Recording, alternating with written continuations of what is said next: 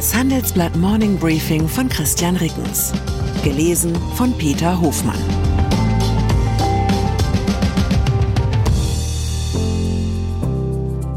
Guten Morgen allerseits. Heute ist Montag, der 29. Januar. Und das sind unsere Themen. Zinsfalle, wie ZF von den Schulden runterkommen will. Gesprächsangebot, Chef von Knorr-Bremse will AfD inhaltlich stellen. Eskalationsgefahr, tödlicher Angriff auf US-Soldaten in Nahost. Nach einer kurzen Unterbrechung geht es gleich weiter. Bleiben Sie dran. ChatGPT und andere Technologien verändern unsere Arbeitswelt rasant. Bei der Veranstaltung Work in Progress diskutieren wir in der Handelsblatt Media Group die Zukunft des Arbeitsmarktes, HR-Trends, KI, mentale Gesundheit und neue Leadership-Perspektiven. Sei am 13. und 14. Juni in Düsseldorf oder virtuell dabei und melde dich jetzt an unter work-progress.de. ZF Manchmal sind es die Interviewaussagen, in denen der Befragte eigentlich nicht sagen will, die besonders vielsagend sind. Solch ein Mini-Dialog steckt auch in dem Gespräch, das meine Kollegen Peter Broers und Martin Buchenau mit dem Chef des Autozulieferers ZF Holger Klein geführt haben. Es verlief folgendermaßen. Handelsblatt 12.000 Stellen wollen sie in Deutschland in Gänze abbauen. Was steht demnach noch an? Klein Lassen Sie uns die Zahlen mal ausblenden. Handelsblatt, warum? Klein, ich halte es für unseriös, weil Sie mit pauschalen Zahlen sehr schnell eine Panik verursachen. Ein Top-Manager, der lieber nicht über Zahlen seines Unternehmens redet, weil man die niemandem zumuten kann? Das erinnert an die legendäre Replik des damaligen Innenministers Thomas de Maizière auf eine Frage nach der aktuellen terroristischen Gefährdungslage ein Teil dieser Antworten würde die Bevölkerung verunsichern. Fest steht, müsste man die Abkürzung ZF heute ausschreiben, sie stünde nicht mehr für Zahnradfabrik Friedrichshafen, sondern für Zinsfalle. Vorstandschef Klein bestätigt, dass die jährliche Zinslast für die mehr als 10 Milliarden Euro Schulden des Stiftungskonzerns vom Bodensee inzwischen bei einer halben Milliarde Euro liegt. Man befinde sich in einer Hochzinsphase, daraus folge die Dringlichkeit des Schuldenabbaus. Klein plant deshalb einen massiven Stellenabbau und Werkschließungen vor allem in Deutschland sowie Teilverkäufe von Unternehmensteilen. Für die Airbag-Sparte erwägt er einen Börsengang. Mit rund 40 Milliarden Euro Umsatz war ZF 2022 hinter Bosch und Denso die weltweite Nummer drei im Autozuliefergeschäft. Wie alle Unternehmen der Branche ringt ZF mit dem Umbau zur Elektromobilität. Knorr Bremse der Chef eines anderen großen Auto- und Eisenbahnzulieferers wagt das, was das Handelsblatt immer wieder von der Wirtschaftselite einfordert. Mark Litosella von Knorr Bremse positioniert sich in Sachen AfD und zwar durchaus differenziert. Einerseits sagt er im Handelsblatt klar, dass die AfD und ihre Polemik für ihn absolut indiskutabel sind. Andererseits fordert er wörtlich, ich darf mich nicht auf das gleiche Level begeben wie Rechtsextreme und die einfach als Nazis bezeichnen. Ich muss sachlich argumentieren. Wie wollen Sie denn die Remigration organisieren? Wer soll denn gehen und wohin? Wollen Sie mich als halben Katalanen auch remigrieren? Listosella sagt, er würde darüber sehr gerne mit Frau Weidel öffentlich diskutieren, aber gnadenlos inhaltlich. Die Einladung zum Gespräch steht. Mal sehen, was von der AfD zurückkommt.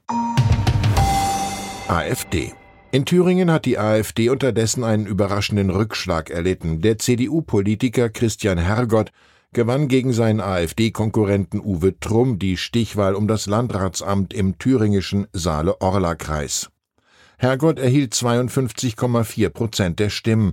Trumm, der beim ersten Wahlgang vor zwei Wochen noch deutlich vorne gelegen hatte, kam auf 47,6 Prozent. Die Wahlbeteiligung lag bei 68,8 Prozent, ein hoher Wert bei einer Kommunalwahl. Nahost. Nach einem Drohnenangriff, bei dem in Jordanien drei US-Soldaten getötet wurden, hat US-Präsident Joe Biden vom Iran unterstützte Milizen verantwortlich gemacht und angekündigt, die Täter zur Rechenschaft zu ziehen. Der Angriff habe sich am Samstagabend im Nordosten Jordaniens nahe der Grenze zu Syrien ereignet, sagte er. Neben den drei Toten gab es nach US-Militärangaben Dutzende Verletzte. Dem Sender CNN zufolge sollen pro-iranische Kämpfer in Syrien für den Angriff auf den kleinen Stützpunkt namens Tower 22 verantwortlich sein. Finnland. Der ehemalige Ministerpräsident Alexander Stubb hat die erste Runde der Präsidentenwahl in Finnland am Sonntag gewonnen. Nach Auszählung aller Stimmen lag er mit 27,2 Prozent vor dem ehemaligen Außenminister Pekka Havisto, der mit 25,8 Prozent auf Rang 2 landete. Damit kommt es am 11. Februar zu einer Stichwahl zwischen Stubb und Havisto, da kein Kandidat im ersten Wahlgang mehr als 50 Prozent der Stimmen erhielt. Der konservative Stubb stand von 2014 bis 2015 an der Spitze der finnischen Regierung. Der grüne Havisto kandidiert zum dritten Mal für das Präsidentenamt. Anders als in den meisten europäischen Ländern hat der finnische Präsident die Exekutivgewalt in der Außen- und Sicherheitspolitik und ist Oberbefehlshaber des finnischen Militärs. KDW im Firmenreich des österreichischen Investors René Benko könnte die nächste prominente Pleite drohen. Laut einem Bericht des Wirtschaftsmagazins Kapital bereitet die KDW Group in Berlin einen Insolvenzantrag vor. Dieser Antrag solle Anfang kommender Woche gestellt werden, heißt es. Die Siegner Gruppe von Benko ist mit 49,9 Prozent an der KDW Group beteiligt. Die Mehrheit von 50,1 Prozent hält die Central Group, ein Handels- und Immobilienkonzern aus Thailand.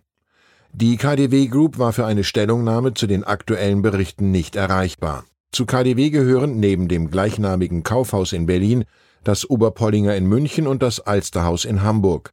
2025 sollen noch das Karschhaus in Düsseldorf und das Lamar in Wien dazukommen. Laut unserem Handelsexperten Florian Kolf könnte eine Insolvenz für die KDW Group durchaus sinnvoll sein. Ein großes Problem sind die extrem hohen Mieten, die das Unternehmen für seine Kaufhäuser zahlen muss. Die Immobilien der drei Warenhäuser gehören ebenfalls Gesellschaften aus der Signa Gruppe. In einer Insolvenz könnte die KDW Group versuchen, diese Mietverträge neu zu verhandeln.